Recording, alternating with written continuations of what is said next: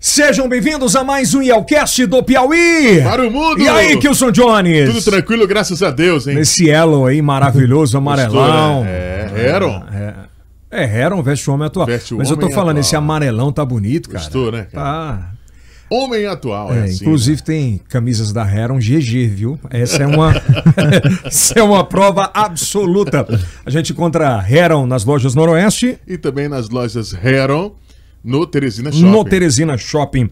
Bom, lembrando que nós estamos no ar todas segundas, quartas e sextas ao meio-dia no YouTube, no Facebook, no Kawaii, no TikTok, na Buia, na Twitch, em todas as plataformas de áudio. Não é verdade, Kilson? Sem E dúvida é o nenhuma, hein? primeiro podcast em TV aberta para mais de oito estados, aos sábados às dez e meia da noite. Às 22h30, né? Já dá um like, ativa o sininho, compartilha sempre com os melhores amigos, E também com os melhores inimigos. os haters. Sempre vão lá. Se não for votar em você, compartilha que vale mais a pena ainda, tá? Hoje a história é maravilhosa. Um menino do bem, um moleque do bem, que a gente fala pela idade, né? Novo ainda. Mas um homem com mais de, na última eleição para estadual, quase 80 mil votos, né? muita coisa, né? A gente vai entender um pouco dessa história de vida hoje do nosso convidado. Mas antes, agradecer aos nossos patrocinadores, ao Grupo Texas Texano. Alô, Juninho Mineiro, aquele abraço! Alô, Juninho! Alô, Formato! Alô, João da Formato, que dê um gabinete de sucesso. Com mais de 80 mil votos. Tem que ter formato, Tem que né? ter formato. Agradecer sem sombra de dúvidas a Medfarma. Alô, seu Luiz, você que é prefeito, você que é secretário de saúde, procura lá. Todo mundo da Medfarma, o seu Luiz, maravilhoso, entrega, tem estoque, tem tudo. A Hora Telecom, a melhor internet do Brasil. Ao Jadiel da Jupi. Alô, Jadiel! Alô, Jupi Alimentos, a melhor do Brasil. Quem mais, Denis? Hã? Ao Empório do Zeca. Olha aí. Maravilhoso. Ao Aibir, o primeiro depósito online 24 horas. A Faculdade Santo Agostinho. Alô, Atila Filha, aquele abraço. E também a Imunizar. Você que é prefeito, você que é dona de casa, você que é pai de família, não vai deixar a sua casa cheia de que, Kilson? Ah, barata. Formiga. Formiga. É, não dá mais certo. Insetos, É, enfim, né? fica meio ruim. Bom, hoje a gente está tendo o prazer de receber um menino que nasceu no dia 23 de novembro de 1993, filho de Jussara Gomes Alves de Souza Lima e Júlio César de Carvalho Lima. Né? É, hoje é o deputado estadual mais votado da história, ainda era, ainda é o deputado mais votado da história e o mais novo, com 20 anos. Teve alguém mais novo, Juliana? Em 2014, não. Não, Não. antes teve. Não. Deputado Georgiano, mas eu vou perguntar na verdade, é, mas daqui a pouco eu falo. Seja bem-vindo, Georgiano. Palmas. É Obrigado aí. pela, pela presença aí. Eu que agradeço, É, Elton. os caras falam que a gente é sócio. Não é, pô. Parecido é, o- é o mais bonito um pouco. Ó, tá vendo aí como é que é? ah, tá vendo? E nós estamos fofinhos ainda, vamos emagrecer. Tá chegando campanha, você já comprou quantos sapatos? Rapaz, Os tênis pra andar, é, um bocado aí pra correr. pra correr na caminhada, né? Cara, como é, muita gente fala sobre a questão da relação política familiar sua, né? De pai, por ser deputado federal e, e você deputado estadual. Mas eu queria começar essa história, a gente tem esse podcast, a gente começa a traçar essa história, essa linha do tempo, para tentar entender um pouco como era, como foi a sua vida desde o início, desde o nascimento. Quem é o Georgiano de fato? Aqui o menino ainda ali. Bem, Elton, primeiro aqui um prazer, viu? Poder participar aqui do Yelcast, que é a maior sensação, maior sensação da internet, das redes sociais, aqui ao lado, do, ao seu lado aqui o Kilson John, e poder aqui falar um pouco, né, da nossa história, da nossa vida. Eu aí, permaneço ainda um jovem, 28 anos, já encerrando aí o segundo mandato e já com a, uma experiência adquirida ao longo de muito trabalho. Eu imagino que a tua vida inteira seja seja na convivência política. Vocês têm quantos irmãos? Somos quatro irmãos. Né? Meu pai tem, tem- foi casado duas vezes, tem dois filhos ju- do primeiro casamento, a Juliana e o Julinho, o Júlio César Filho, e tem dois do segundo casamento, que é a atual esposa, minha mãe Jussara, que sou eu, o Georgiano, e tem o José Vitor, mais novo. né? Até o ah, terceiro, né? Tem um quarto, José Vitor, É. mais novo, né? Não, eu digo você é o terceiro. Sou o terceiro, né, na, na, na idade. Uma família muito unida, nunca tivemos nenhum, nenhum tipo de diferença. Relação boa com os irmãos? Excelente, todos, todos sem nenhuma dificuldade. Como é que era a infância? Era em Guadalupe, seu pai foi prefeito, né? Quando é que você lembra as primeiras memórias afetivas assim? Olha, eu, eu não tenho muitas lembranças da infância, tenho mais da adolescência. É, minha infância, meu pai é de Guadalupe e minha mãe é de Fronteiras, né? E, e me recordo que sempre que estava de férias da faculdade, eu estudei um, um tempo no Lerote, outra parte na, no Dom Barreto. E, e, sempre que tinha férias viajava. gostava muito de já ir, já gostava muito de estar no interior, de estar brincando, de estar jogando videogame, de estar jogando bola. Quando você nasceu, você nasceu em Teresina? Nasci em Teresina. Você é teresinense. Eu me considero que tenho três, três ah. É, é, origens, né? Sou teresinense, nascido aqui, mas tenho uma relação muito forte com Guadalupe, que é a cidade do meu pai, e com Fronteiras, que é a cidade da minha mãe. Né? Então, nunca perdi as raízes. Né? Tenho família morando nas duas cidades, tenho vários amigos, pessoas que a gente é, preza muito, temos uma relação, relação política hoje com os dois municípios. Né? tem então, que ter, né? Pela, não tenha dúvida. Pela quantidade de colégios. Mas na, ainda na juventude, como é que era a juventude naquela época? Teu pai era prefeito, já era deputado? Não, quando eu nasci, meu pai, eu nasci em 93. Meu pai é, ele era secretário de Agricultura do Estado e em 94 se elegeu a primeira vez deputado federal. Já não era mais prefeito. Já não era mais prefeito. Ele foi prefeito até 90, 92. O que é que tu lembra do ambiente familiar assim, naquela época ainda? Eu morava na fazenda aqui na Canaã, morei os, os primeiros 10 anos de vida. E lá era um movimento muito grande. Além da questão política, que sempre uhum. acompanhou a, a, minha casa, um movimento constante de pessoas, de lideranças, de amigos. É, lá também, no, meu pai foi um dos maiores exportadores de manga do Nordeste do Brasil. Né? Sabia, não. Foi, exportou manga para vários países da Europa, para os Estados Unidos, para o Japão. E, na verdade, a fazenda lá tinha uns 400, 500 funcionários, era um movimento constante. Né? Então, eu acho que é, é, essa relação com pessoas que me acompanham desde a infância, isso me fez gostar de gente, gostar de ter relações interpessoas, de ter realmente é, é, é contato com, com, com, com o outro, de estar tá sempre buscando. Ali foi a faculdade de, de gente? Acho que foi um estimulou, né? Eu nunca, eu nunca recebi pressão familiar para ser político. Eu, muita gente me questiona, ah, tu é político porque teu pai é deputado, não sei o quê. Não, ninguém, ninguém nunca me pressionou. Sempre foi uma decisão minha. Sempre foi uma decisão minha. Eu sempre soube o que eu queria. Mas desde muito novo? Desde né? muito novo, Yeltsin. É algo que, que, eu sempre fui muito determinado em tudo que eu faço. Quando eu boto um negócio na minha cabeça, eu persisto até. Apanha? Ah, apanho demais. Aqui. Pô, mas qualquer moleque de 12 anos, 13 anos quer estar tá brincando. Quer... Ah, pois eu tava no interior com meu pai. Quando eu tinha 11 anos de idade, não sei se vocês pegaram fotos aí. Quando eu tinha 11 anos, eu tenho fotos no interior acompanhando meu pai, visitas nos municípios. E aí tu ficava olhando? A coisa que eu mais gostava era que chegasse o final de semana para poder viajar pro interior. Era o contrário de todo é, mundo, né? É. E, e eu e eu é bom que se diga, abreviei, antecipei, melhor dizendo, abreviei a minha entrada na faculdade para me poder ter mais tempo para fazer política. Como assim? Não, porque no Dom Barreto você entrava uma hora da tarde e saía 10 horas da noite. 10 horas da noite. Você não tinha tempo para para fazer nada. Era, chegava em casa e estudar, no outro dia de manhã era estudando, só dava tempo a almoçar e jantar. Então, na faculdade não, um, ali de, de 2 horas da tarde às 6 horas da tarde você tinha tempo para poder você, naquela época, qual era. Fora, claro que o, que o seu viés é política e é, e é ser político, mas tinha alguma coisa que te despertava para profissionalmente? Eu sempre, eu sempre gostei, eu sempre gostei muito é, é, de defender as pessoas, de, de defender direitos, de defender uma bandeira e me informei em direito. Me formei em direito, fiz, fiz o curso de direito. Entrou com quantos anos? Entrei com 16 anos na faculdade. Porra! Foi. Eu tô te dizendo que eu antecipei a, a minha entrada na faculdade para me poder ter tempo para fazer política. Eu, eu saí do Dom Barreto na metade do segundo ano. Passei no vestibular em junho. Em Passou aonde? Na Camilo Filho, no Instituto Camilo Filho. Com 16 anos. Com 16 anos.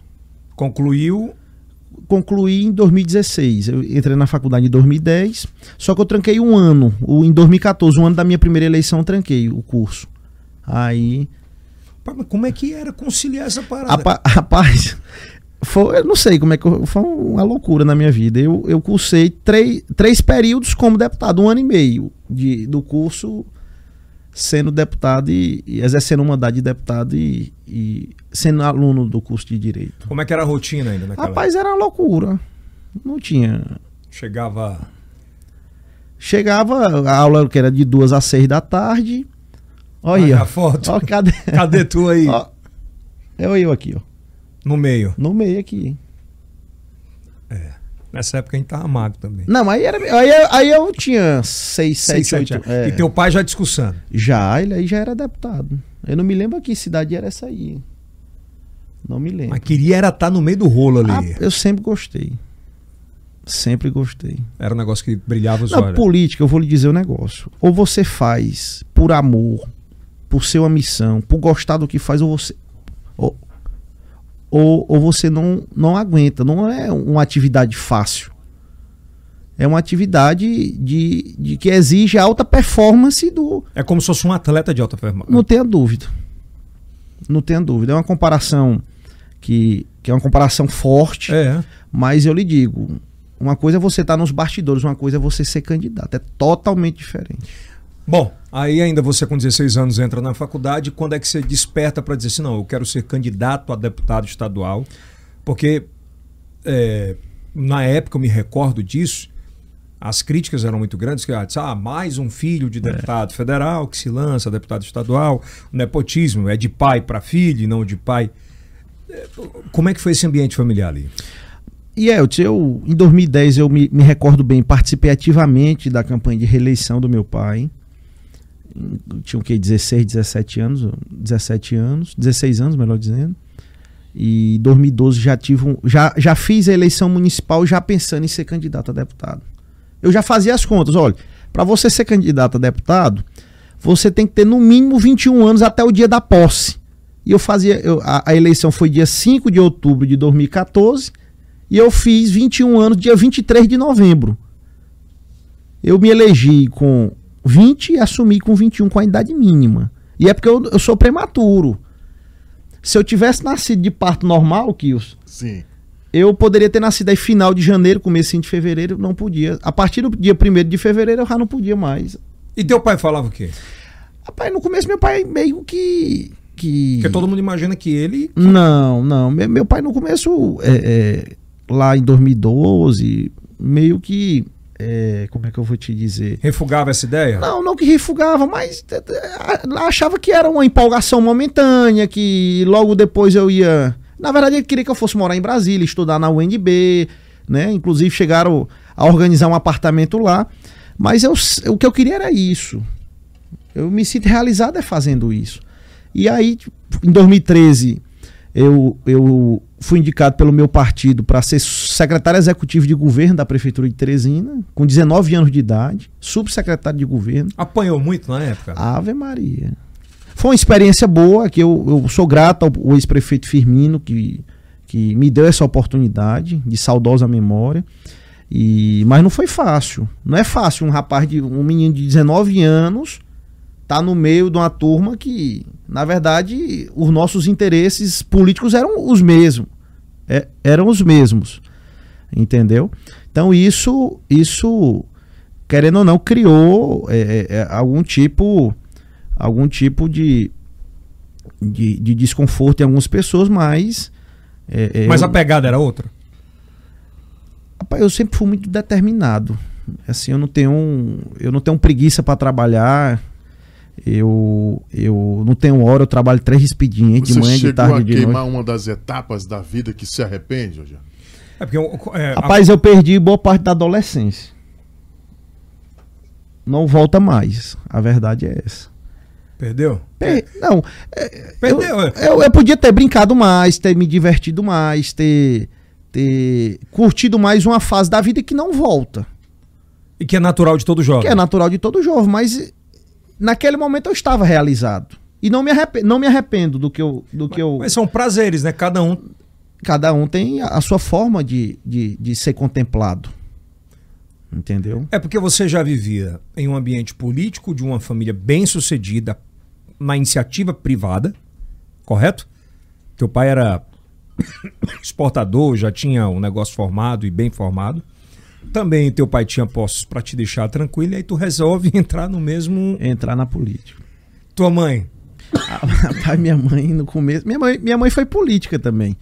Antes, Foi? Antes do meu pai conhecer ela, minha mãe foi vereadora em Fronteiras.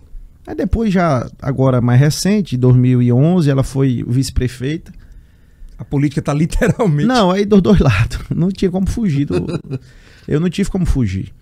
né? Então, realmente foi algo, uma decisão difícil. Uma decisão que eu tive que renunciar a muita coisa, viu, Kilson? Mas, mas me sinto realizado hoje, no momento também, Cê- na época. Você falou em renúncia, né? Mas eu imagino que quem tem uma mãe política, um pai político, tem a renúncia familiar também. Não tem- eu- a- as renúncias que eu falo são essas. Pois é, pre- essa, essa presença. Renúncias do- familiar, familiares, renúncias pessoais, renúncias profissionais. Hum. Abrir mão de, de, de, de ter uma carreira jurídica. Sempre fui um bom aluno. Nunca foi mediano, não? Não. Sempre fui um bom aluno. Nu- sempre passei por média no Dom Barreto, na Camilo Filho. Nunca fiquei de prova final, de recuperação, nada. Sentiu muita falta do teu pai em casa, sim? No- quando era mais novo, sim. Sim, é nessa fase que eu tô É, perguntando. menino, mas depois você se acostuma. Hoje, eles que sentem falta de mim. Virou o jogo. Hoje eu tô na estrada vindo de viagem, minha mãe me ligando. Filho, tá onde? Vem com calma, vem devagar, não sei o quê. Não vai vir a- aqui em casa, não, Cuidado almoçar. com a chuva. Entendeu? Hoje eles que sentem falta de mim. Mas na verdade, nossa família teve que se adaptar. Uma família, Totalmente política, né? uma família que se dedicou à vida pública. Qual é, na juventude, a imagem que você tem do seu pai, assim? Pai, meu pai é meu ídolo. Né? Na verdade, meu pai é o meu espelho, uma pessoa que, que me, me orienta. Né? Mesmo hoje a gente já podendo caminhar com as nossas próprias pernas. Mas é a pessoa que eu recorro nos momentos de dificuldade, nos momentos de aflição. Né? A pessoa que sempre está ao meu lado em todos os momentos. Né? É a pessoa que, que, que realmente é, é um exemplo para mim, é o exemplo, o meu orgulho, orgulho para minha família. E, e espero ter a oportunidade ainda de Como ter é que ele era nos bastidores? Assim? Porque você tem imagem do deputado. Eu comentei agora há pouco que o deputado Júlio César, talvez o Piauí tenha um patrimônio muito forte, que é o maior deputado federal municipalista do Brasil. Se não, eu acredito que seja o melhor, porque ele nunca largou dessa bandeira. Né? Que é cuidar dos municípios, dos prefeitos. Um dos mais respeitados Só vai em entender, Brasília. só vai entender o que eu estou falando, de fato mesmo, é quem é prefeito e lida com para receber dinheiro, dinheiro que não vem, e tal, enfim. Mas ele tem uma causa e é muito específica sobre isso. E ele é muito sério, assim, você não vê ele muito sorrindo. Como é que era nos bastidores na, na juventude ali? Eu sempre tive uma relação muito próxima. Acho que dos quatro filhos, quem sempre teve uma relação muito forte com meu pai sempre fui eu, assim, de. Porque eu, eu sempre gostei do que ele gosta. Então, eu acho que, que quando você tem uma identidade de trabalho, de, É. de atividade, você se identifica. Então, é, do- eu, eu acredito que dos quatro filhos, quem, se- quem mais se identificou com meu pai fui eu. Né? Então, eu sempre tive uma relação muito próxima. Os meus amigos eram os amigos deles, os amigos dele. Tu com 14. E os amigos dele com 50, com 60 anos. Que loucura. Eu me lembro muito bem do César Melo, que Hum. médico, foi deputado estadual, um amigo do meu pai. E, e- de Campo Maior, né? de Campo Maior e em vez de chamar de, Médico, tio, né? de tio César Melo, eu chamava ele de César Melo. Com quantos anos, velho? Com, sei lá, com 9, 10 anos de idade. Ô, César Melo! É, é, a gente ia pra, pra, pra casa de praia lá em Luiz Correia, na- lá no Coqueiro, ele tinha uma casa de praia lá, ele e a família dele. E aí eu, eu chegava lá e, e chamava ele de, de César Mello. Aí dizia, tu jogou bola comigo? Ele Ele, brin- ele brincava comigo. Tu jogou bola comigo? A pessoa, tio César, tu, tu não estudou comigo. Mas e tu já discutia política? Rapaz, toda hora me metia em conversa de político. E teu pai falava o quê? Não, mas, mas não é assim, gostava, gostava de dar opinião, né? Claro que quando você vai amadurecendo, É. você vai tendo mais discernimento das coisas. De onde? Mas, mas os, os amigos do meu pai eram os meus amigos. Eu sempre convivi no meio de gente mais mais Mais velha, mais mais, idosa, velha, mais, mais experiente. mais experiente. E ali foi te ajudando muito. Não tenha dúvida. E vários, várias pessoas. Várias pessoas. O que é que a política dos 10 aos 20 te deu e o que é que a política dos 10 aos 20 te tirou? Rapaz, Yeltsin, é... a política me deu a oportunidade de realizar um sonho dos 10 aos 20, que foi de ser político, de exercer um mandato. De 2014 ter sido o parlamentar mais novo do Brasil. Isso é algo que me orgulha muito. E algo que me orgulha muito é o exercício do mandato. Não é os feitos eleitorais. Eu, eu, eu tive dois feitos importantes eleitorais. Em 2014, de ter sido o deputado mais novo do Brasil. E de em 2018 ter sido o deputado estadual mais votado da história do Piauí. São dois feitos políticos importantes. Mas o que mais. Quase 80 mil votos. Mais do que dobrei a votação. Em 2014 eu tive 37.204, em 2018 eu tive 79.723. Mas o que mais me orgulha são os feitos que o meu mandato como deputado proporcionou ao povo do Piauí. A gente vai falar disso ainda naquele início de campanha ali que você começou definitivamente na campanha. Quando você virou a chave que foi eleito porque era óbvio que, pela experiência política de seu pai, isso ia te ajudar muito. Isso é inevitável. Não tenha dúvida. Né? Pelos colégios, pelas lideranças que ele já tinha. Mas ninguém esperava a votação que você teve, que foi quase, Trin... é, quase 40, 37, 37 mil. mil. Naquele, ali no eu georgiano mesmo assim, o que que passou na tua cabeça ali? Rapaz, na minha primeira eleição, pouca gente acreditava que eu fosse ganhar. Que era o filho do papai, né? Não, na verdade, todo mundo chama, o Júlio César é um louco. Vai perder eleição. O filho dele não ganha eleição. Vai perder ele e o filho. Entendeu? O Júlio César vai se prejudicar. muito isso aí, viu? O Júlio César vai se prejudicar, porque na verdade os federais e os estaduais sempre tiveram dobradinha, é. né? E quando você bota um filho, querendo ou não, você fecha, espanta, fe, espanta é. a turma. E. Tá comendo meu é, terreno é, mas, mas, mas, você convenceu o seu pai ou seu pai lhe convenceu para naquele momento entrar? Eu viabilizei, nós viabilizamos, não vou dizer só eu. Meu pai me ajudou muito, me ajuda muito. Nós, eu, eu, eu não tenho que ter medo disso também de falar, não, né? Não, não tenho vergonha de dizer. Pois é. Se meu pai é meu orgulho, meu ídolo, eu não tenho, eu não tenho vergonha de dizer que ele é meu pai. Eu, graças a, eu, graças a Deus, sou, sou filho dele. Não tenho problema nenhum em, em, em dizer isso. Entendeu? Então, é, é, houve, na minha primeira eleição, pouca gente acreditava e nós surpreendemos. Eu sabia do meu potencial, eu sabia do que, do que nós do que dava para ser feito. Eu me lembro bem de um episódio, é, o PSD na época, do, o meu antigo partido, que hoje eu estou no MDB. É, Mas não sai da cabeça que você é do PSD. Rapaz, é uma, é uma transição. É, nós tínhamos eu, Edson Ferreira, Antônio Félix e o doutor Pessoa. E na verdade, nós apoiamos o, o ex-governador Zé Filho naquela época. E nós não queríamos entrar no Chapão. O Chapão, que era o PSB do Wilson Martins, tinha acabado de sair do governo, o MDB que estava entrando no governo. Aí tinha o PSB, o PSD, o PSDB, com Luciano, Marden e, e Firmino Paulo. E tinha o, o Gessivaldo no PRB. A gente queria fazer uma coligação separada para não entrar no Chapão. E a gente com medo de disputar com essa turma, né? E eu, na verdade, fui um dos que disse, rapaz, vamos entrar no chapão, rapaz. Se for para um ser suplente, é melhor ser suplente de 20 do que de. De dois ou. De 5 de cinco ou 6. É. E tu acredita, Yeltsin, que eu fui o mais votado desse grupo que eu te falei agora? Pô, eu vim de ex-governador, um monte de gente. Não, eu fui o mais votado dessa turma aqui do PSD. Pois é, PSDB. tava lá, era o Zé Filho. Não, o Zé Filho é. era governador. Governador, perdão. Eu tô falando, era eu, Edson Ferreira, Antônio Félix. Mas doutor... todos já tinham, quase todos tinham mandato. Tô, tinham quase tido todo, mandato. Quase todos já tinham mandato. É Luciano quase. Nunes, Firmino Paulo. Como é que os caras olharam pra ti quando começou a votação? Rapaz, quando eu, quando eu cheguei na Assembleia, o primeiro ano de mandato foi um ano difícil. Não, não, eu digo no dia da eleição. Como é que. Rapaz, é, foi uma surpresa. Pouca gente. Alguns acreditavam que eu fosse ganhar, mas era ali na rabada, ali com. Eu fui o nono mais votado dos 30 né? Eu fui o nono mais votado dos 30. Alguns diziam ali, não, o Jorgiano vai ter uns 22, 25. Se entrar é na, na rabeira ali. Se entrar. Se entrar. Sabe de cada um deles que falavam isso? Não, é águas passadas. Eu não olho para trás, não. Não, eu sei, mas sabe? A turma comenta muito. Eu não vou perguntar o nome. eu, eu, eu só olho pra frente. Eu, eu, apesar de muito novo, eu sou um cara que não guarda rancor de ninguém, não tenho. Apesar de na política ter muitas in- injustiças, mas eu, eu Deus me dá muita força só pra olhar pra frente. Eu sou um cara muito focado e obstinado em tudo que eu O seu faço. carro não tem retrovisor, não. Não. Não. Não tenho um inimigo. E nem quero ter, e nem pretendo ter. Não tenho um inimigo. Algumas pessoas já cometeram injustiças comigo, mas ele vai se entender com a justiça divina. Eu não vou. Eu não perco tempo atrás perseguindo ninguém. Corre pra frente. Só olho pra frente. Quando Primeiro- você começou a maratonar, correr atrás dos votos, você acreditava que fosse chegar onde chegou? Nunca tive dúvidas. Sabia que tu estava eleito?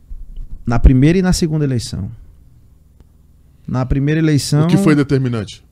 Ah, pra minha força de vontade. Minha força de vontade. Como é que era a tua rotina na eleição? A mesma de hoje.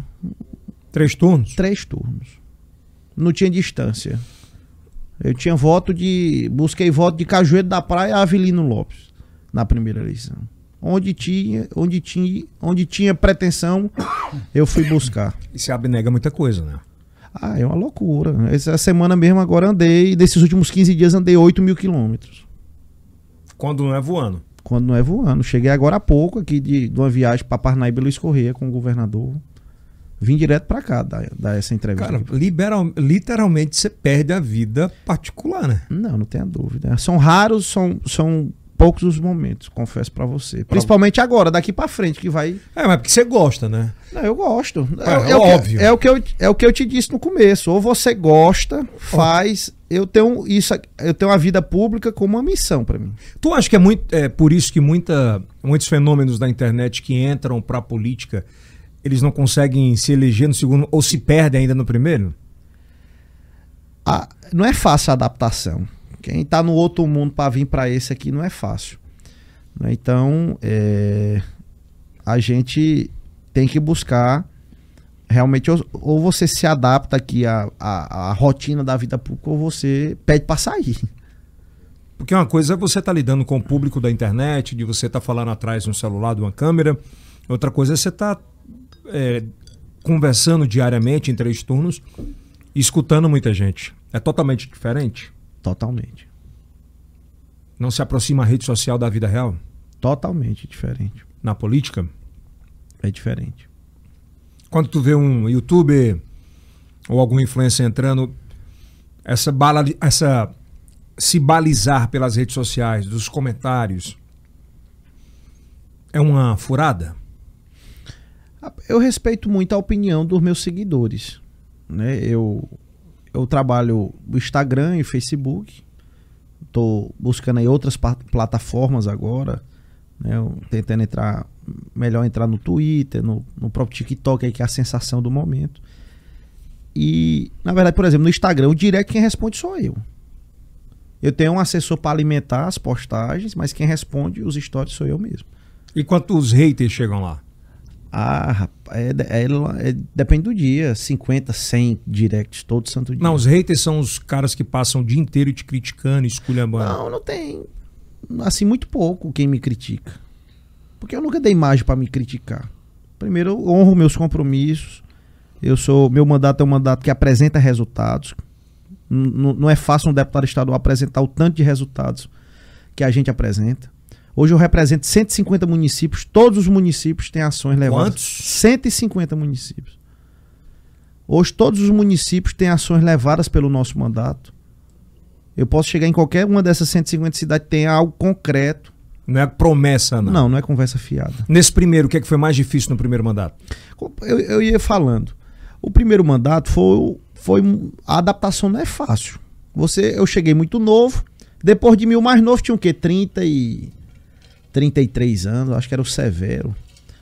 Não é fácil você conviver no meio de pessoas mais velhas. Não é? E na verdade, eu eu entrei lá na Assembleia e, e, e, e eu instalei o meu ritmo de trabalho. Mas tu sentiu preconceito naquele início? Preconceito diz assim. Ah, pá, o, o primeiro ano de mandato foi difícil. Não, a pergunta foi: você sentiu preconceito? Um pouco. Um pouco. Por conta da pressão?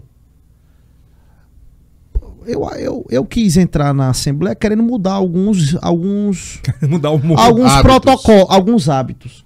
E isso criou alguma resistência. Quais hábitos? Rapaz, por exemplo, gabinete de deputado lá não funcionava dia de sexta-feira. Até então, o meu, o meu. Eu trabalho todo dia, não tem problema. Outra Sexta-feira, isso no comecinho ali criou alguma. Mas é bobagem isso aí.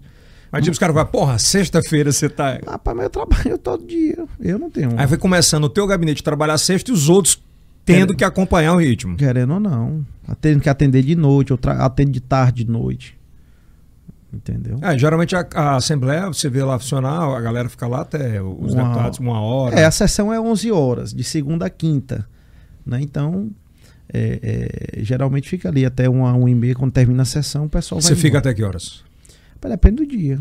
Né? Às vezes eu de- saio de lá e ainda vou pro meu escritório atender. Que tem a outra base, né? Ainda- Deputado, o senhor é daqueles que gostaria que o dia tivesse 48 horas? Mas tem hora que não dá as 24, viu? É mesmo. Tem não, tem não. Tem não. No- no- num dia normal de Assembleia, tu atende quantas lideranças e quantos prefeitos, assim?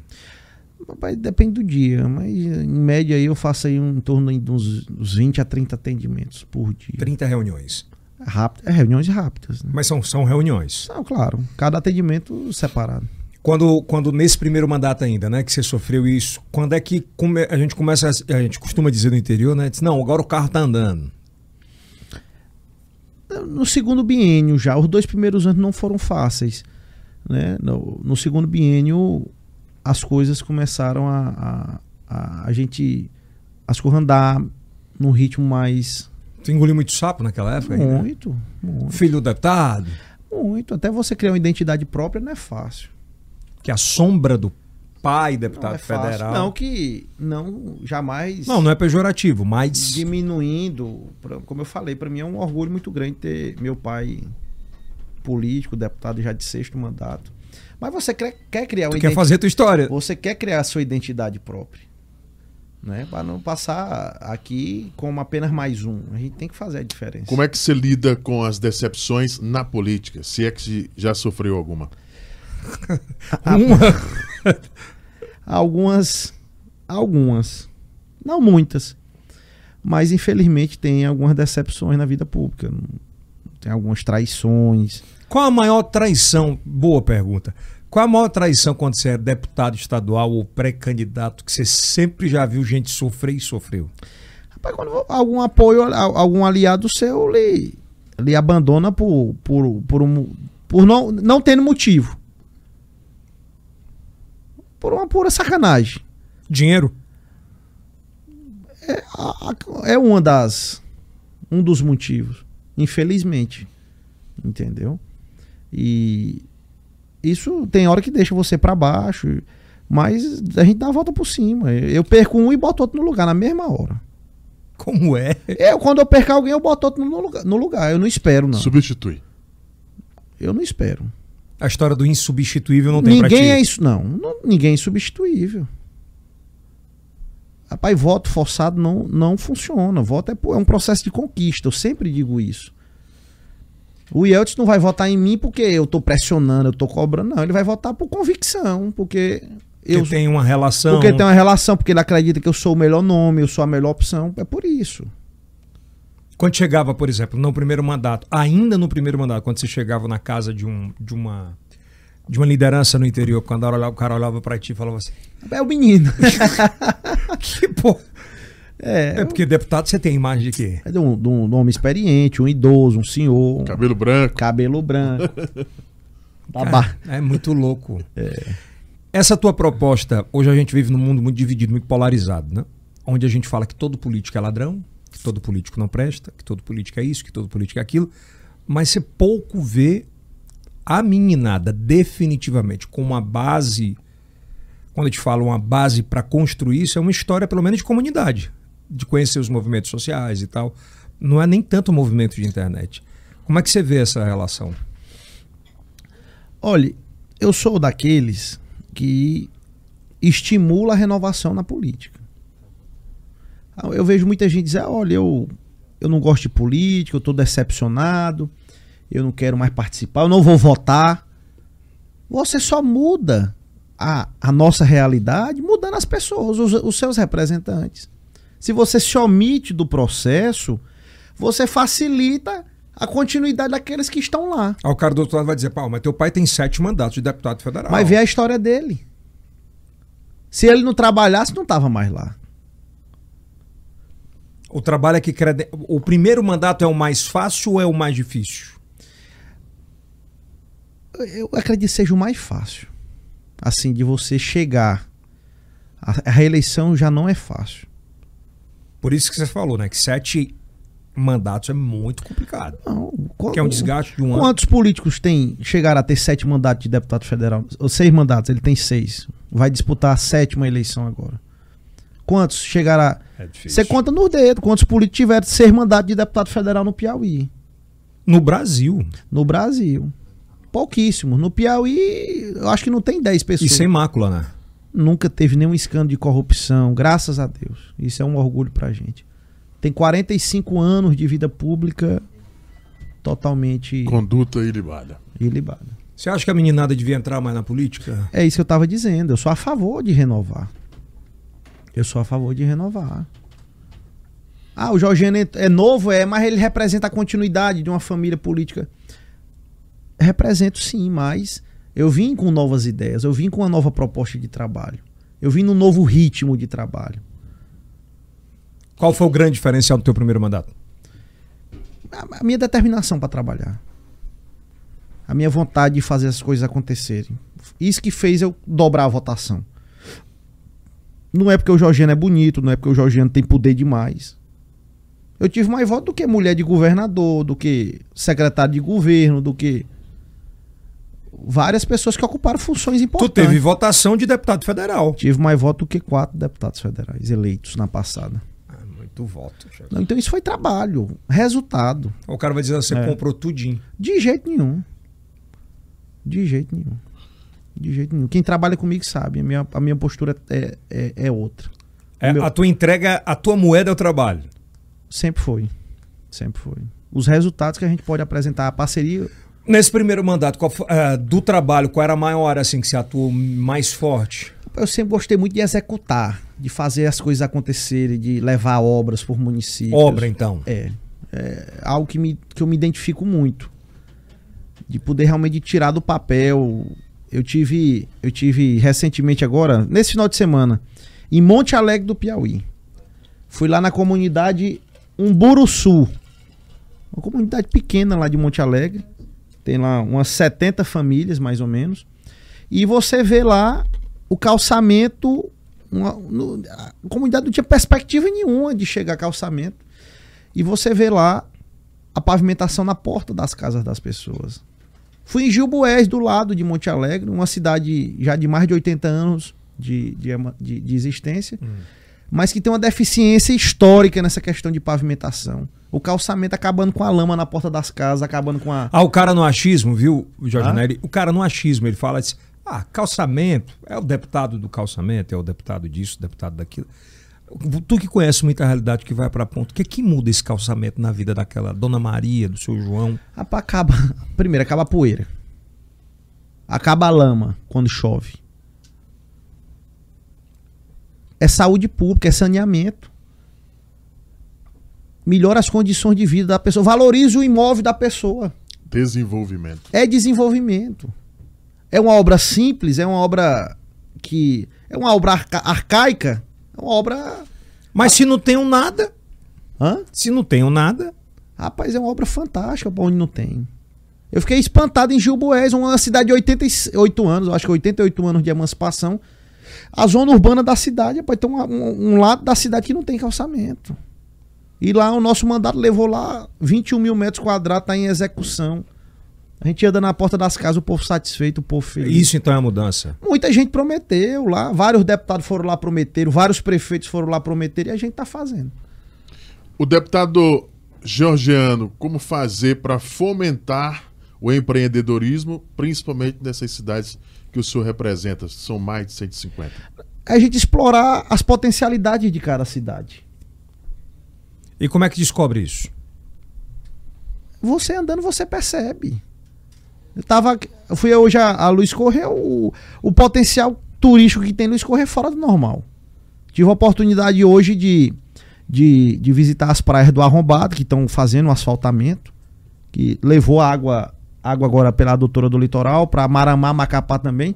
Ah, eu gosto. Maramá, Macapá. Eu sei. Maramá, eu tenho um terreno lá. Rapaz, o Yotes nunca me chamou pra ir na casa Ah, dele. não, Maramá. sacanagem. rapaz. pra mim é uma das praias que mais vai virar a vida. Rapaz, é Ai, fantástico. O que eu vi lá hoje é fantástico. Não tinha calçamento, foi colocado. Não, lá, lá não tinha asfalto, foi feito um asfalto para interligar, para chegar da PI a Macapá, Maramá. Não tinha internet, hoje tem o Piauí conectado lá. Não tinha energia, hoje já tem energia. Faltava água. Chegou, foi entregue hoje o sistema de abastecimento d'água. Ah, vou ter água boazinha pra banhar agora. Vai.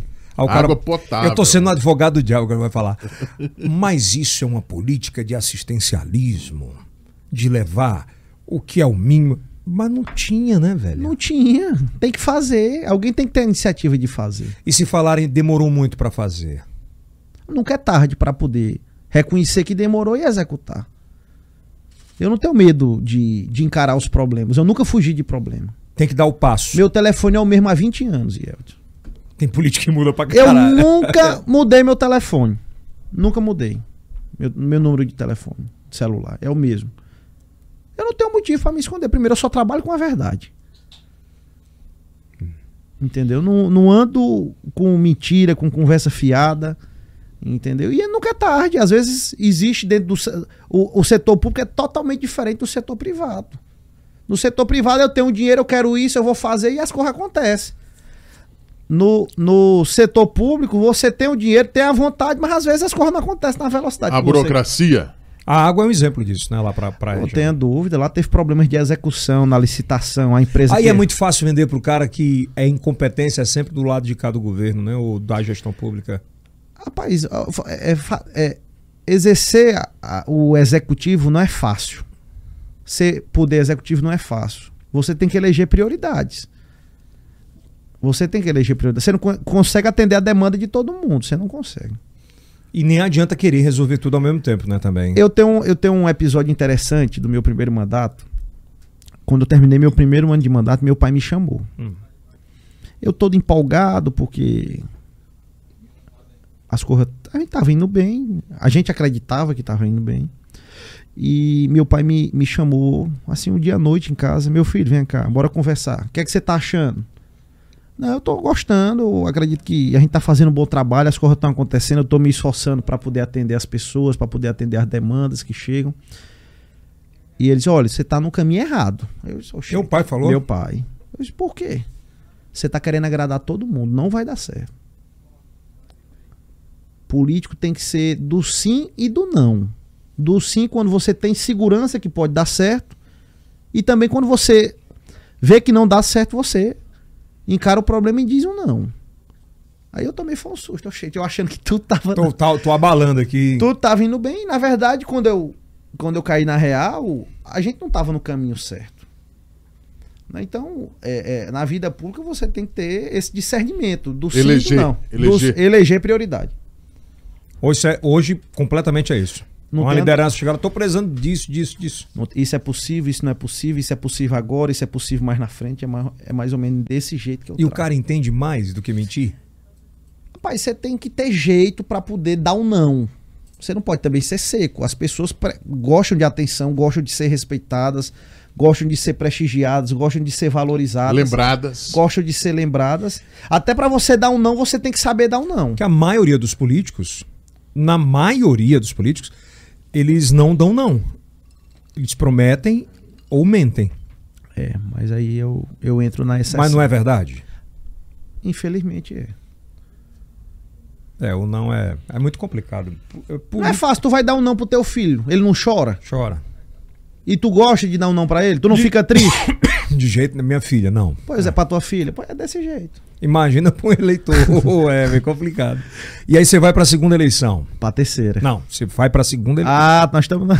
Da construção. É. Cronologia Aí né? a galera da, da Assembleia já falava o quê? Vai ter quê? Vai ter 30 mil. Não, a turma dizia, a turma acreditava que eu ia, que eu ia ser o mais votado mesmo. Mas a gente dizia, pá, o Jorge não é louco, não vai aguentar, é compromisso demais, é gente demais pra poder dar conta. E eu mostrei que é possível.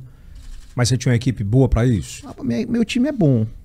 No- Nossa equipe é boa, são pessoas que já trabalham. Seu com- time joga no Flamengo? Que um- Rapaz, meu time joga onde tá a maioria. Tá no Flamengo. pô. Entendeu? São quantas pessoas te rodeando no dia a dia? Rapaz, deixa eu ver. Umas 15 pessoas, mais ou menos. Do cotidiano. É. Mais ou menos isso. Umas 12 a 15 pessoas. Como é que é a tua rotina, velho? Rapaz, eu, eu, durmo, eu durmo tarde, eu não durmo cedo, né? Geralmente eu durmo ali depois de uma hora da manhã, entre 1 e 2 horas, acordo 7. Durmo aí 5, 6 horas no máximo, durmo pouco. E aí meu dia começa a partir de 8 horas, vai até 10, 11 horas, meia-noite. A melhor hora pra falar comigo no WhatsApp é depois de meia-noite. Eu fico de meia-noite a 2 horas da manhã respondendo no WhatsApp, atualizando, atualizando as mensagens. Durante o dia não é bom, não. Rapaz, é difícil, é corrido. Porque eu tô nas agendas, estou em audiência, eu tô na sessão, na assembleia. Caraca, que vida. E o cara acha que a vida de política é. Não é fácil. É que tu falou lá no início, né? A abnegação de. Qual o seu entretenimento? Boa, Kilson. Rapaz, O que é que tu faz pra brincar, velho? rapaz, na pandemia, Vai me dizer que é namorar. É bom. Também. Na pandemia, eu, eu, antes de ter Covid, tu sabe que eu tive Covid. Aham, eu tive- Quase morreu. Ave Deu-me da Maria. pena. Tu te, Eu lembra, da- um- tu eu- te lembra daquela entrevista que eu te dei? Foi? Que eu dei, que eu dei lá, lá no, no teu programa, eu tava com 40 graus, de- graus de febre, já tava internado em São Paulo. Dizendo Ah. que tava tudo bem e o negócio tava era pior. E eu perguntando, e vou, como é que eu tô ótimo? Ave Maria, rapaz. Foi pra São Paulo. Rapaz, Aliás, apanhou pra caramba porque foi pra São É Paulo. doido, eu sou- Não, rapaz, só eu sei o que eu passei. Aí o cara tem condições e não vai pro E quê? Elton, eu passei 25 dias internado. Dos 25, 4 dias na UTI. Não fui entubado por um milagre. Teve um dia que eu passei 24 horas em jejum. Podia ser entubado a qualquer momento.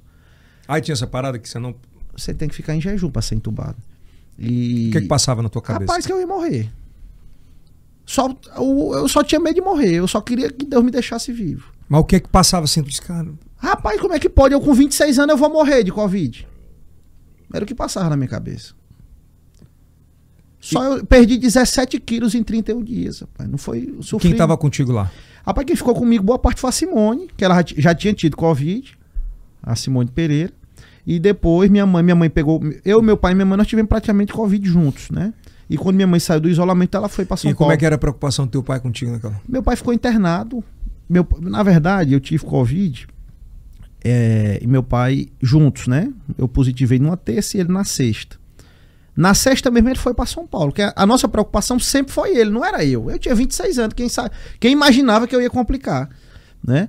E, na- e ele já tinha o quê? 70 anos de idade, 71, tem problema cardíaco, então era, sempre foi nossa preocupação. E ele ficou nove dias internado, não teve nada. Ficou só sendo monitorado. Zero, zero. Zero. Agora eu sofri muito. Aí quando deu start que ia ficar ruim o negócio. que- Aí eu, ele, meu pai foi na sexta pra São Paulo, no domingo eu fui pra São Aí Paulo. tu ligou pra ele. Não, aí, rapaz, teve uma pessoa que apareceu na minha vida pra, pra alertar, foi o doutor Paulo Márcio. É uma pessoa que eu tenho uma gratidão enorme, porque eu falei com ele, me ligou, meu pai foi na sexta, saiu a história, "Ó, o Júlio César tá internado em São Paulo com Covid. E aí, e aí, e aí, é, o Paulo Márcio liga pro meu pai sábado, pra saber como é que ele tava, tinha saído na imprensa. Ah, tudo bem, aí depois ele me liga. E eu tossindo muito, uma tosse chata que não deixava nem eu falar direito com ele no telefone. Aí Mas ele- ali tu acreditava. Não, não é nada não. não, eu tava em casa. Tava monitorado, tava- tinha algum- alguns alguns médicos amigos que estavam me acompanhando. Deixa eu ajeitar logo isso aqui. Rapaz, aqui tá dando mal, mal contato. Tá... Agora melhorou? Pronto, agora vai. Vai. E aí, negócio chato. É, era pra turma ter resolvido. Aí, Yeltsin, o. O Paulo Márcio me liga. E eu com a tosse danada, e Jorginho, tá errado isso aí. Tá errado. Liga. fa- vai agora. fa- tu tomou. Tu tomou hidroxicloroquina? Esse pai tomei, não. Meu médico não passou, não. Rapaz, pois tu perdeu. Vamos ver se ainda dá tempo tu tomar, pra, porque é um antiviral. Ela é- impede a, a multiplicação viral. E aí. Eu fui pra Medimage fazer uma nova tomografia. Eu tinha feito uma na terça, quando eu positivei, tinha dado entre 0 e 25, que é normal para todo paciente, né, que dá Covid. Só que no sábado, meu já deu foi de 25 a 50. Meu amigo, eu me assustei. Fiquei, fiquei transtornado, fiquei louco da cabeça. Uma tosse, febre demais, não passava febre. Mesmo com a medicação? Mas, moço, não passava, era um negócio fora do normal. E o medo. Não, e aí eu, eu disse, rapaz, eu vou pra São Paulo. Aí começou, aí eu me internei logo aqui. Aí apareceu outra pessoa, muito, que eu sou muito grato, a doutora Luana Scheibe. Foi o Paulo Márcio e a Luana Scheibe aqui que eu aperrei demais essas duas pessoas. Rapaz, eu ligava todo santo dia. Mesmo em São Paulo eu ligava, doutor Paulo, doutora Luana, me passaram esse remédio aqui, o que é que você acha? Aí tu, nesse, nesse, nesse caminho daqui pra lá, né? No voo. O que é que passava pela cabeça, velho? Pô, eu saí daqui bem, saí sem oxigênio, fui na UTI aérea, porque eu não podia ir no avião comercial para contaminar as pessoas. E cheguei lá bem, a Simone já foi comigo. Já fui direto pro hospital, pro Ciro Libanês. Internado, a primeira semana foi de monitoramento. De- eu me lembro que eu cheguei no domingo, de domingo até sexta-feira foi sendo monitorado. Tranquilo. Mas a doença progredindo, porque o pico da doença é do nono ao décimo segundo dia. E eu, eu fui atingir realmente na sexta. Na sexta-feira eu fui pra UTI. Minha saturação caiu muito, mesmo tomando medicação, não tava. Aí na hora que entrou lá. Rapaz, eu, eu tenho uma imagem muito forte na minha cabeça que é quando, quando o médico chama o meu pai pro meu quarto, a gente tava em quartos separados.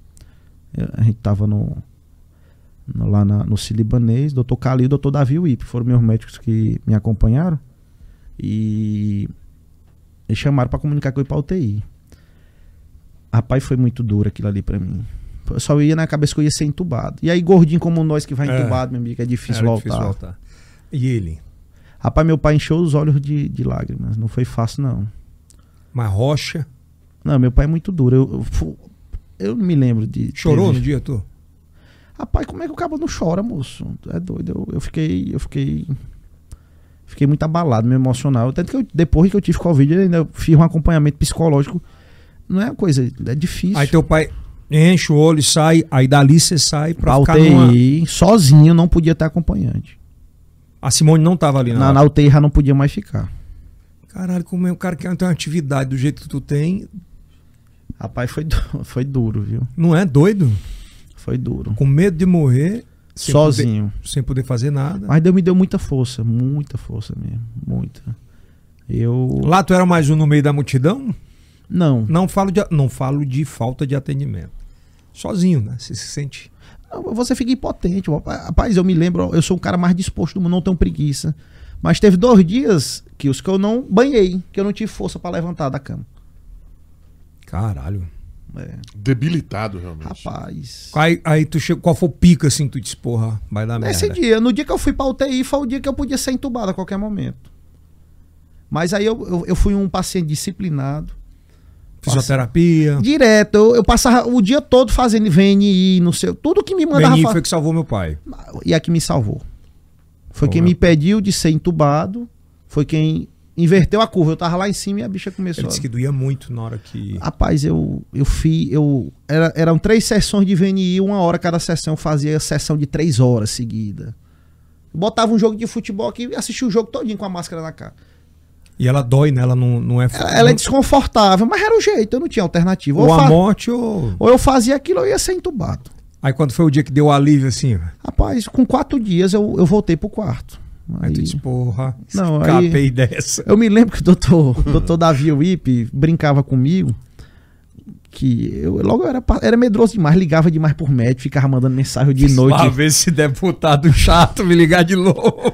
entendeu? Mas graças, graças a Deus, construímos boas amizades, foram pessoas... Melhorou a relação com quem depois de? O que é que mudou? Rapaz, mudou muito na minha vida. A, a minha, a, a psicóloga que me acompanhou lá de São Paulo, ela é georgiano, o pior passou. Tu, tu escapou, tu tá vivo. Tira as lições boas do que tu Do que passou. do que passou. Aí listamos lá umas 20 coisas boas. Entendeu? Aí O que é você. que mais mudou pra ti? A, a proximidade com a família. Na época eu perdi peso. é, a, a- me, aproximei, me aproximei mais de Deus. Eu fiquei uma pessoa. Lhe garanto, fiquei uma pessoa mais humana. Penso mais no próximo. Tudo isso você fica mais reflexivo. Mexe, né? Potencializa, né? É um negócio mesmo. Eu perdi um cunhado e foi uma dor Não é fácil. muito, mas muito dura assim do nada, né? Mas enfim. Ah, e aí surgiu a história que você ia ser prefeito de Teresina. Quem me lançou foi tu. Não, era uma informação que eu tinha de bastidores. Eu tava Uma viajando, fonte, Kills. É uma Uma fonte. fonte. Eu tava viajando, eu não me lembro pra onde. Aí sai a, a, a notícia lá no Bom Dia Meu Norte. Olha, tem um nome novo aí pra Prefeitura de Teresina, o deputado que foi o mais votado. Deputado... Rendeu no dia? Rapaz, meu telefone não parou. Logo, Teresina já tinha naquela época, e ali o que, 2000, começo de 2019, um sentimento de mudança, O movimento, né? um sentimento de Tu acha que se renovação. não tivesse mantido a tua candidatura, não podia ter virado? Rapaz, o, o, o político é imprevisível. Teve pesquisa que eu cheguei a 7 pontos percentuais. Mas uma- algo que me deixou muito medroso foi a pandemia, não vou mentir. Eu tive Covid no meio da eleição. Eu não tinha condição psicológica de enfrentar uma campanha. Não é porque você não tinha atingido números mais altos? Não tenha dúvida, eu sou um cara muito determinado. Que eu não tenho dúvida que a gente ia crescer. Não sei se ia ganhar a eleição, mas que a gente ia fazer bonito, iria. Até porque o que estava em jogo era o meu nome. Eu, eu ia- eu ia me dedicar ao máximo. Todos os projetos que eu abraço, a gente trabalha com muita força. Entendeu? Não Na, é, e aí colocaram uma pessoa de confiança do grupo Não, de vocês. A Simone é uma pessoa que tem uma ligação muito forte com a gente, uma pessoa que, que, que trabalha com, com, com meu pai há mais de 30 anos. Pessoa que está muito próxima, desde depois que eu virei deputado, ficou muito próximo a mim. Tem uma relação. Ela disse Tinha uma relação- mãe sua. Digo que ela é minha segunda mãe. Minha mãe Jussara e a Si- a Simone tem um. busca sempre me proteger. Teve comigo no momento mais difícil da minha vida. Foi a pessoa que foi comigo para São Paulo. Então, então é, é, é- é uma pessoa que, que, que, que tem uma. Não é da minha família, mas é uma pessoa que tem uma proximidade muito forte com a gente. Talvez às vezes mais do que, Do que muitos parentes. Sim. né, sem sombra de dúvida. Talvez se você tivesse é, persistido como candidato a deputado a, a prefeito de Teresina, se tivesse tido a oportunidade de ganhar, você seria um prefeito melhor do que o Firmino, melhor do que o Pessoa? Até agora. E Elton, eu ia me dedicar ao máximo a Teresina. Como eu falei, todos os projetos que eu abraço, eu abraço de corpo e alma. E tenho certeza que o Firmino fez ao longo dos seus quatro mandatos. O doutor Pessoa está tentando fazer também durante o seu mandato. Você votou no doutor Pessoa. Apoiou o doutor Pessoa no segundo turno. Se a eleição fosse hoje, O que é que tem? você votaria nele de novo? Doutor Pessoa é um amigo, uma pessoa que a gente tem um respeito muito grande. O nosso partido permanece aliado dele. Mas temos- a pergunta não foi essa. a eleição só é em 2024. Se fosse hoje. A eleição só é em 2024. Se fosse hoje. Na urna eletrônica.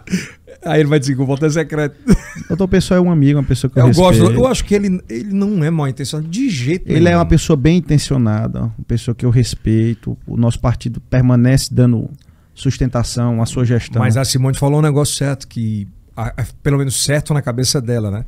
Que ele tem vontade de fazer o certo. Agora a equipe, às vezes, é que não.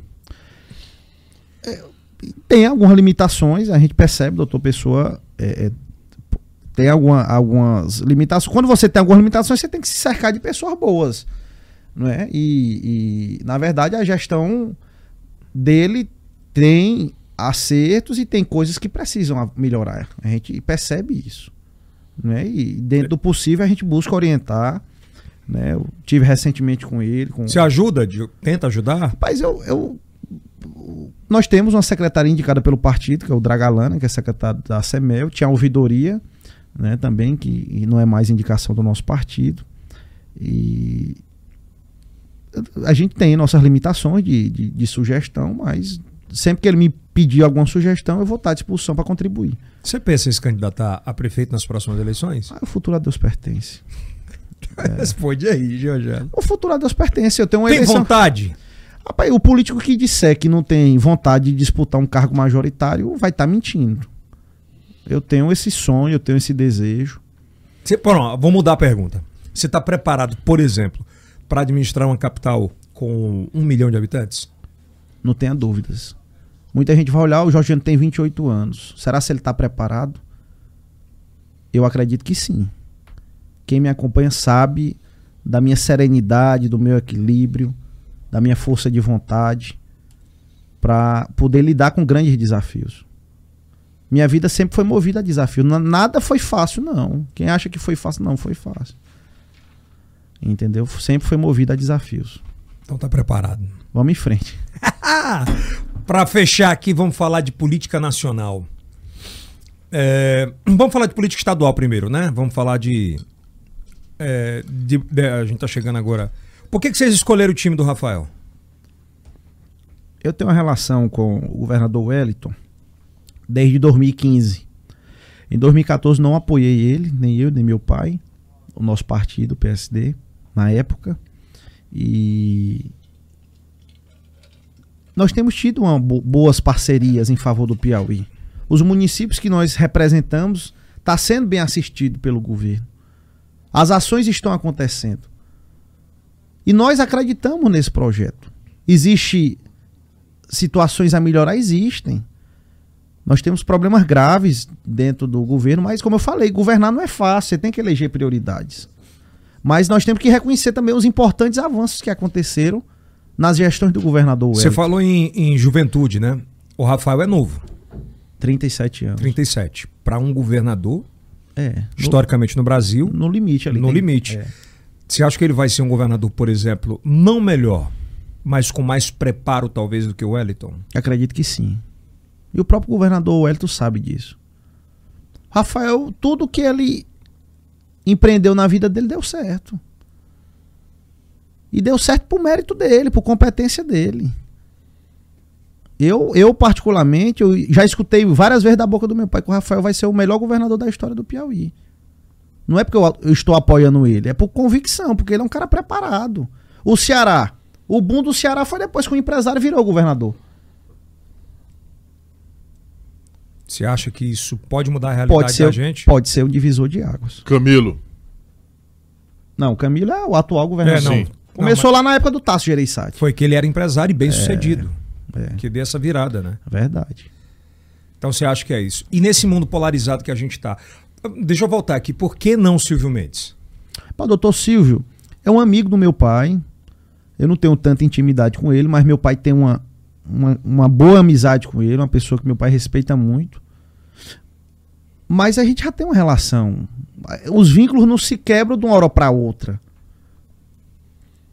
As relações que a gente estabelece, eu particularmente estabeleço, são relações sólidas, não é qualquer turbulênciazinha que rompe. Então eu não tinha motivo para mudar de lado. Eu não tinha motivo para mudar de lado. Na verdade, nós éramos um time só. O senador Ciro, o governador Wellington, o PSD, era um time só. Quem saiu foi o senador Ciro. Mas você acha que ele O foi, ministro Ciro Nogueira. é, ele foi ingrato com o Wellington? Ah, não quero entrar nesse mérito. Aí eu não sei os pormenores do- dos entendimentos dele. Não, Eles somariam mais juntos? não tenha dúvida. Não tenha dúvida. Toda briga é ruim por dois. Todo mundo sai perdendo. Na guerra aí da Ucrânia com a Rússia, perde a Rússia e perde a Ucrânia. Não tem vencedor nessa nessa nessa Essa guerra. história. E na política do mesmo jeito. O, o governador Wellington, ele está muito credencial, ah, credenciado ao Senado, na tua opinião? Acredito que sim. Acredito que sim. Pela história dele. Quatro mandatos de governador, eleitos no primeiro turno. Né, Pelo trabalho que ele tem feito pelo Piauí, acredito que. É um negócio meio surreal no Brasil isso, né? Assim, É, eu desconheço. Eu até viajei com ele semana passada e perguntei. Ninguém, não tem outro político no, no Brasil que foi eleito quatro vezes majoritário no primeiro turno. É fruto dessa entrega? Do... Rapaz, ele, tem um diferencial. Não, não é normal. Não é normal. E o que é que você vê pela, pela tua juventude, pela expertise de redes sociais, pelo conhecimento, pelo, pelo bate-papo que você tem com lideranças, políticos mais velhos, inclusive? O que é que o Brasil está vivendo hoje nacionalmente? Pai, vive uma, bipolari, uma, uma polarização, uma bipolaridade de, de, do- do- dos petistas e dos bolsonaristas. O bolsonarista odeia, odeia os petistas e vice-versa. E não, não, não, não houve espaço para uma terceira via. Por quê? Rapaz, não, não consigo compreender. Não, não, alguém não. Os nomes que, que se propuseram se propuseram como terceira via não, Tem não, Sérgio Moro, tem Ciro. não, não avançaram. Você acha que não avançam mais pela experiência não que você tem tem? espaço. É o mesmo caso do Piauí. Não existe terceira via no Piauí. E a nível nacional do mesmo jeito. Você acha que o Lula ganha no primeiro turno ou o Bolsonaro ganha no segundo turno? Eu aposto na eleição do Lula. Aposto na eleição do Lula. Seja em primeiro turno ou segundo turno? Primeiro ou no segundo turno. Mas hoje você acha que é o quê? Lula. Não, primeiro ou segundo turno? Ele está no limite ali, na fase de transição. Precisa avançar um pouco para ganhar no primeiro turno. E o que é que falta para isso? Caminhada? Tá faltando ele ir pra rua também. Eu, é, eu escuto, eu escuto muito. Não, eu, eu vou votar nele, tu pertence a esse time, mas muita gente Ah. pergunta por que, que o Lula não vai pra rua. Eu, eu ouvi, e é- eu escuto dos dois lados, É. que o Bolsonaro às vezes não vai para determinados lugares com medo de morrer como pegou uma facada. E tem gente que diz que o Lula não vai pra rua com medo de morrer. Tem isso também. Você acha que tem essa parada mesmo? O fanatismo tá muito forte nesse país. Isso é ruim? É ruim. Impede uma pessoa de ir pra rua. Cessa, cessa os direitos de liberdade da pessoa, né? Limita, limita a liberdade da pessoa. Você acha que é um dos motivos de ele não fazer? Acredito que seja um dos. Não sei. é- Ele tem se movimentado muito mais nas redes sociais. É uma tendência também. Também é um senhor de idade, não é? Não tem mais co- 50 anos de idade, já tem quase 80 anos, então as limitações são um pouco maiores. Qual o papel das redes sociais nessa eleição, pela, pelo que tu tá vendo? Fundamental. Vai decidir as eleições. Quem está mais preparado, Bolsonaro ou Lula, nas redes sociais? O, o Bolsonaro se enraizou mais, né? Desde a eleição passada. Mas tem muito. O, o conteúdo da rede social do, do Lula tem mais consistência. É um material mais leve, menos ostensivo. Eu, eu, eu acompanho as redes Qual é a sociais. bolha maior e a bolha menor? A bolha do Bolsonaro ou a bolha do Lula? Como assim que você fala? O mundo, a bolha. Da rede social? Ah, Rapaz, eu- acho que a cadeia do, do Bolsonaro hoje é- é maior. O problema é que o eleitorado do Lula é onde ainda não chegou rede social, né? é aquele lá. lá- Na ponta. São as pessoas que ainda não tiveram acesso a- aos meios de comunicação, que ainda não tem um telefone celular. A grande, esse aí, a, a grande maioria é eleitor do Lula. E esse tipo de formato de bate-papo aqui, você acha que vai influenciar nessa eleição? Não tenha dúvida. E onde você bota a mão é. Mas eu digo o jeito disso aqui. O E jeito, onde você bota a mão é sucesso. mas eu digo o jeito mesmo. Assim, de, Excelente, bate-papo tranquilo, leve. Confesso que cheguei aqui preocupado com, com o horário, que te- tem, ainda tem outras agendas hoje, mas você se diverte. Você se diverte. de- é um tempo e é um conteúdo atemporal, né?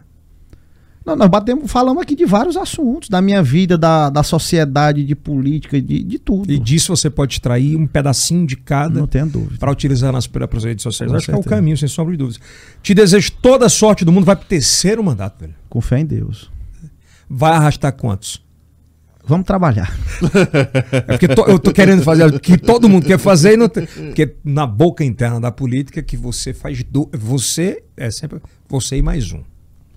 Vamos trabalhar muito. Você e Simone A Simone é candidata, pré-candidata a deputada estadual. é o nome que você aposta? Tem muito potencial. É o nome que o partido aposta? Nós estamos no MDB hoje. Ah, não sei. Nós deveremos eleger 11 deputados estaduais no MDB. A Simone é o, o georgiano da primeira eleição que ninguém apostava. Ela tem muito potencial. Mulher de muitas virtudes, mulher preparada. Já teve a oportunidade de Georgiano, ser, seja mais direto. Tô Teve opor- aqui, aqui Teve- na TV, não. Fala aí pra teve a oportunidade de ser gestora várias vezes e onde chegou deu, deu conta do recado. Ela foi uma boa gestora na Seagro. Com certeza. Apanhou pra caramba, viu? Com certeza. Muito. Apanhou muito, muito, muito, muito. Fez um muito. grande trabalho. Deu, a- deu a contribuição ao Piauí. É. É, e eu fico mais triste ainda por apanhar da forma que apanhou e sendo mulher.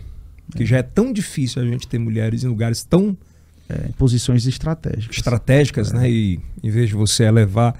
é, infelizmente é um ódio que a gente vive. O que dá engajamento hoje é o ódio. O especialista falou aqui: o que mais engaja não é amor, não é felicidade, é o ódio. Quando tem ódio, a coisa se espalha. Obrigado por ter vindo, viu? Tamo junto, meu amigo. Esperamos recebê-lo recebê-lo mais agora para tratar de política nas eleições estão chegando. Eu acho que vai ser um espaço muito legal para a gente falar de vários assuntos. É, a gente vai ser ao, é, vamos, vamos- é, vamos- vai ser ao vivo, né? O- o- os bate-papos, né, ô Denis? É, das eleições, a gente vai ter o IELCast Eleições e 22, diariamente, ao vivo, com pautas importantes, para o internauta poder cons consumir ao vivo e consumir quando quiser consumir. Seja bem-vindo sempre. Grande abraço, prazer grande. Muito obrigado aí. Um abraço a você, ao Kilson. Kilson Jones. Grande Esse é- abraço Daqui aí, a pouco deputado. ele tá te chamando para ser candidato a deputado. Olha aí. aí, ó, aí, ó. Tem vaga, viu? Aí, ó. Aí. Agora, Mas pelo PSD, agora deixa eu lhe dizer. Ah, O sonho de toda a classe política ah. E a expectativa dos eleitores de Teresina do Piauí é uma candidatura sua. Pois esse sonho eu não vou poder realizar. e deixa gravado. Só um minutinho, o PSD volta para vocês no início do ano que vem? Meu pai permanece no PSD, é o presidente estadual do partido. Eu estou hoje no MDB. O partido me recebeu muito bem. E, e o futuro a Deus pertence. Mas quem é torcedor de um time, tipo do Flamengo, ele não muda a casaca. Você, essa, essa camisa tá guardada e você espera vesti-la novamente rápido? O futuro a Deus pertence. É, essa sua faculdade foi muito boa, viu? É porque, Por que, Guilherme? é porque a política é dinâmica. né? É. E ele que não tem retrovisor, né, Guilherme? Obrigado, Jorge. Seja bem-vindo. Obrigado pela participação. Lembrando que nós estamos todas segundas, qua- é, segundas quartas e sextas e aos sábados às 10 e meia da noite na Rede Meu Norte para oito estados, né, Kilson? Exatamente. Hoje é o aniversário do Kilson, cara. Fel- Mas, rapaz. Feliz aniversário. Gravamos dois no dia hoje também, né? Mas vamos lá, vamos pra frente. Obrigado, assiste o próximo aqui. Aqui embaixo vai estar as redes sociais do Georgiano para você acompanhá-la, acompanhá-las. E muito obrigado. Isso é Yel. Cast. Até a próxima. Show. E aí? Show de bola.